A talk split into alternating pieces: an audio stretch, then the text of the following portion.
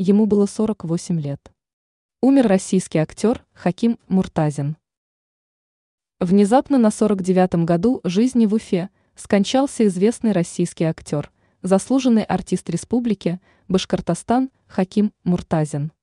Печальная новость появилась на странице в одной из социальных сетей Башкирского академического театра драмы имени Мажита Гафури.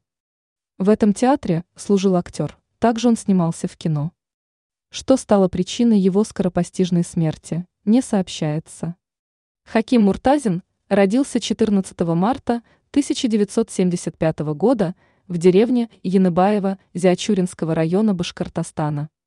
Окончил Уфимский государственный институт искусств им З. Исмагилова. С 1997 года служил в Башкирском академическом театре драмы им М. Гафури. За свою творческую карьеру сыграл во множестве спектаклей, также снимался в кинопроектах. В 2010 году Хакиму Муртазину было присвоено звание заслуженного артиста Республики Башкортостан. Сообщается, что прощание с Хакимом Муртазиным состоится во вторник, 13 июня, в 14 часов, ровно, полдень по белорусскому времени, в родном театре, где он прослужил более четверти века.